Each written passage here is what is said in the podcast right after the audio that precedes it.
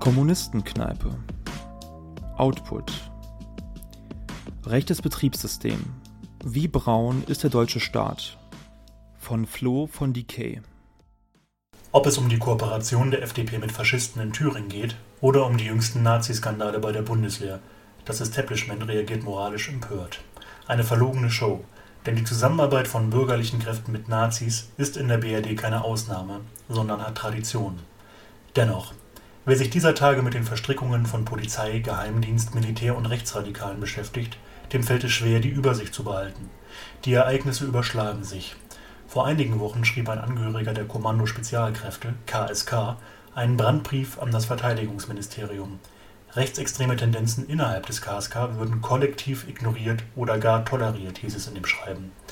In der Tat machten die KSK mit einer ganzen Reihe rechtsradikaler Skandale auf sich aufmerksam vor wenigen Tagen wurde nun im Zuge der Ermittlungen beim KSK bekannt, dass der Verbleib von Zehntausenden Schuss Munition und 62 Kilogramm Sprengstoff bisher ungeklärt ist.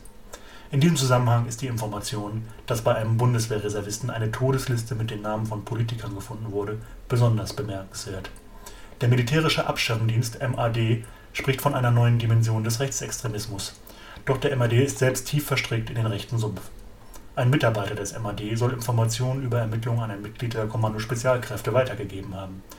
Nun ist Empörung aus den Reihen der Berliner Politeliten zu hören. Das ist mindestens unglaubwürdig, denn all das ist nicht neu.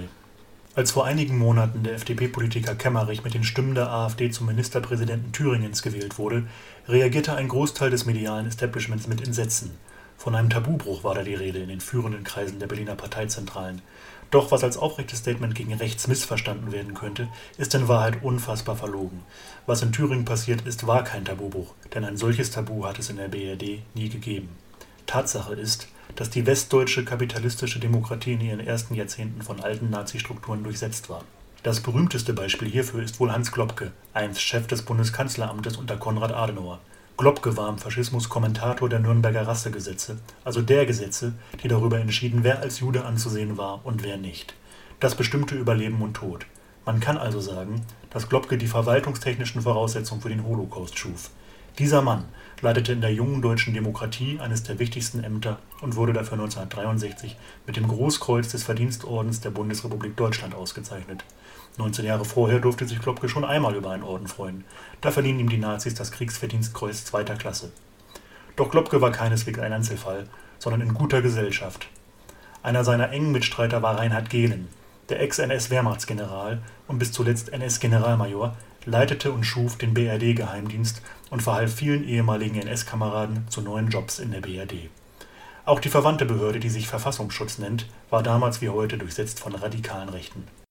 Wenn FDP-Urgestein Gerhard Baum zum Fall Kemmerich also sagt, der heutige Tag ist ein Dammbruch und ein schwarzer Tag für die deutsche Politik, dann ist dies mindestens geschichtsvergessen.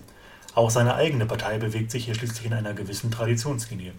Die junge FDP war in der frühen Bundesrepublik das Sammelbecken für alte Nazis. Im sogenannten Naumann-Kreis, geführt vom ehemaligen Goebbels-Staatssekretär Werner Naumann, koordinierte man die Tätigkeit ehemaliger Faschisten in der FDP. Ob man eine liberale Partei am Ende in eine SNS-Kampfgruppe umwandeln kann, möchte ich bezweifeln. Wir müssen es aber auf einen Versuch ankommen lassen. Gäbe es keine FDP, müsste sie noch heute gegründet werden, frohlockte Naumann damals. Das ist dieselbe Partei, die sich im Jahr 2020 einen Ministerpräsidenten mit Hilfe der Stimmen von Faschisten ins Amt wählen ließ. Der erste Bundespräsident der Bundesrepublik Deutschland, deren Eliten im Fall Kemmerich einen Tabubruch beklagten, hieß übrigens Theodor Heuss, FDP. Dieser Mann stimmte 1933 für Adolf Hitlers Ermächtigungsgesetz. Das war zu einem Zeitpunkt, als die KPD schon verboten war und ihre Mitglieder vor Folter und Mord in den Untergrund flohen. 1956 wurde die KPD dann erneut verboten, diesmal nicht von den Nazis, sondern vor allem auf Druck Konrad Adenauers CDU. So kam es, dass viele Kommunistinnen, die schon in den Konzentrationslagern der Nazis gelitten hatten, nun wieder vor denselben alten Nazirichtern saßen, die sie erneut ins Gefängnis warfen. Das KPD-Verbot, das sogar nach liberaler Rechtsauffassung heute weitgehend als illegal und undemokratisch angesehen wird, wurde maßgeblich mit Informationen des Verfassungsschutzes vorbereitet. Das ist die gleiche Behörde, die heute tief in die Ungereimtheiten und Verbrechen der Naziterroristen des NSU verstrickt ist. Ihr Vorsitzender hieß bis vor kurzem Hans-Georg Maaßen. Maaßen wiederum pflegt engste Kontakte zu AfD-nahen Kreisen. Deutsche Traditionspflege könnte man annehmen. Angela Merkel hat die Vorgänge in Thüringen scharf kritisiert und als unverzeihlich bezeichnet. doch ihre Empörung wirkt unglaubwürdig. Schließlich hatte sie kein Problem damit, ein Beileidsschreiben an die Angehörigen des ehemaligen CDU-Ministerpräsidenten Filbinger zu schicken. Filbinger war in jungen Jahren glühender Faschist und NS-Marinerichter. 1978 wurden vier Todesurteile bekannt, die Filbinger damals als NSDAP-Mitglied gefällt hatte. Er selber rechtfertigte diese Entscheidung bis zu seinem Tod 2007. Offenbar findet Merkel so etwas nicht unverzeihlich. Es ist auch nicht bekannt, dass Merkel jemals ein kritisches Wort über den ehemaligen Bundeskanzler Kurt Georg Kiesinger, CDU, bereits 1933 NSDAP und SA-Mitglied über die Lippen kam. Als der mutige Staatsanwalt Fritz Bauer, der 1963 den Auschwitz-Prozess ins Rollen brachte, sagte, wenn ich mein Dienstzimmer verlasse, betrete ich Feindesland, sprach er damit eine bittere Realität an. Der gesamte Justizapparat war durchsetzt mit alten Nazis, die Bauern nichts als Steine in den Weg legten. Brauer griff deswegen auch aus Informationen aus der DDR zurück, dem vielgescholtenen anderen deutschen Staat, dessen führende Eliten im Gegensatz zur westdeutschen BRD hauptsächlich aus Antifaschisten und ehemaligen Widerstandskämpferinnen bestand. Von 170 westdeutschen Juristen, die zwischen 1949 und Anfang der 70er Jahre in Leitungspositionen waren, gehörten 90 der NSDAP an, 34 von ihnen zugleich der SA. Viele von ihnen hatten auch als Richter bei Sondergerichten an Todesurteilen mitgewirkt. In anderen Behörden sah es nicht anders aus. Das junge westdeutsche Außenministerium beschäftigte rund 40 Prozent ehemalige NSDAP-Mitglieder im diplomatischen Dienst. Für die Bundesrepublik Deutschland gilt damals wie heute, der Feind steht links. Vor diesem Hintergrund ist es wenig verwunderlich, dass die westdeutschen Geheimdienste schwerpunktmäßig Jagd auf Linke machten. So wurden beispielsweise DKP-Mitglieder mit Berufsverboten überzogen und konnten nicht mal Postbote oder Lokführer werden und gleichzeitig auf Kuschelkurs mit der politischen Rechten gingen. Der einflussreichste rechtsradikale Verleger und Gründer der Nazi-Partei DVU, Gerhard Frey zum Beispiel, war mit Reinhard Gehlen (BND-Geheimdienst) befreundet. Wer aber nun glaubt, solche Zustände gehören der Vergangenheit an, der irrt gewaltig.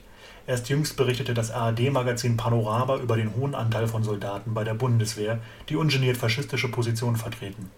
Ich bin überzeugt, dass es 15 bis 20 Prozent der Soldaten sind, die rechtsextrem sind. Würde man tatsächlich durchgreifen, hätte die Bundeswehr auf einmal erheblich weniger Personal, zitierte Panorama einen Bundeswehroffizier. Nun kommen dieser Tage die Fakten zum KSK immer mehr ans Licht. Die Dimensionen des Ganzen scheinen noch viel größer zu sein, als selbst mancher Linker angenommen hatte. Doch schon im Zuge der Ermittlungen und Recherchen rund um die Naziterroristen vom NSU wurde bekannt, wie eng der deutsche Staat mit Faschisten kooperiert. Der ehemalige thüringische Neonazi-Führer und NPD-Spitzenfunktionär Tino Brandt zum Beispiel stand jahrelang auf den Gehaltslisten des Geheimdienstes. Brandt war in seiner Vergangenheit mit der Beschaffung falscher Reisepässe und der Organisation von Spendengeldern für die späteren Terroristen des NSU beschäftigt. Die Geschichte geht weiter. Erst gestern wurde bekannt, dass die hessische linke Politikerin Janine Wissler eine Drohmail erhalten hat, die mit NSU 2.0 unterschrieben war. Ihre persönlichen Daten stammten offenbar von einem Computer der Polizei. Während all das passiert, soll die Vereinigung der Verfolgten des Naziregimes VVN-BDA einer Organisation, die von Überlebenden des Faschismus gegründet wurde, die Gemeinnützigkeit aberkannt werden. Begründung, sie sei linksextrem. Die Quelle dafür ist natürlich der Verfassungsschutz. Dass zeitgleich laut Recherchen des Deutschlandfunks von 200 Fällen rechtsextremer Betätigung von Polizeikräften in Deutschland auszugehen ist, verwundert in Anbetracht dieser Gesamtlage wenig. Polizeikräfte waren in den letzten Jahren immer wieder als Informationsquelle für Nazi-Strukturen aufgefallen, zum Beispiel bei der Herausgabe persönlicher Daten von Antifaschistinnen. Wer also von einem Tabubruch im Zusammenhang mit den Ereignissen in Thüringen redet oder besorgt und entsetzt wegen der Ereignisse beim KSK moralisch den Kopf schüttelt, kennt die Geschichte der Bundesrepublik Deutschland schlecht oder will sie nicht kennen. Das Betriebssystem der BRD war immer ein rechtes. Wer sich gegen den Faschismus zur Wehr setzen möchte, sollte sich also auch nicht auf diesen Staat verlassen, denn er ist Teil des Problems. Die Finanziers Hitlers waren einflussreiche Eliten aus Banken und Konzernen. Dieselben Eliten konnten in Westdeutschland nach 1945 weitgehend ungehemmt weitermachen. Die eigentliche Kontinuität zwischen dem Dritten Reich und der Bundesrepublik Deutschland ist der Kapitalismus. Der Kampf gegen den Faschismus sollte sich deswegen immer auch gegen dieses Wirtschaftssystem richten und gegen einen Staat, der den idealen Nährboden für faschistische Entwicklung bietet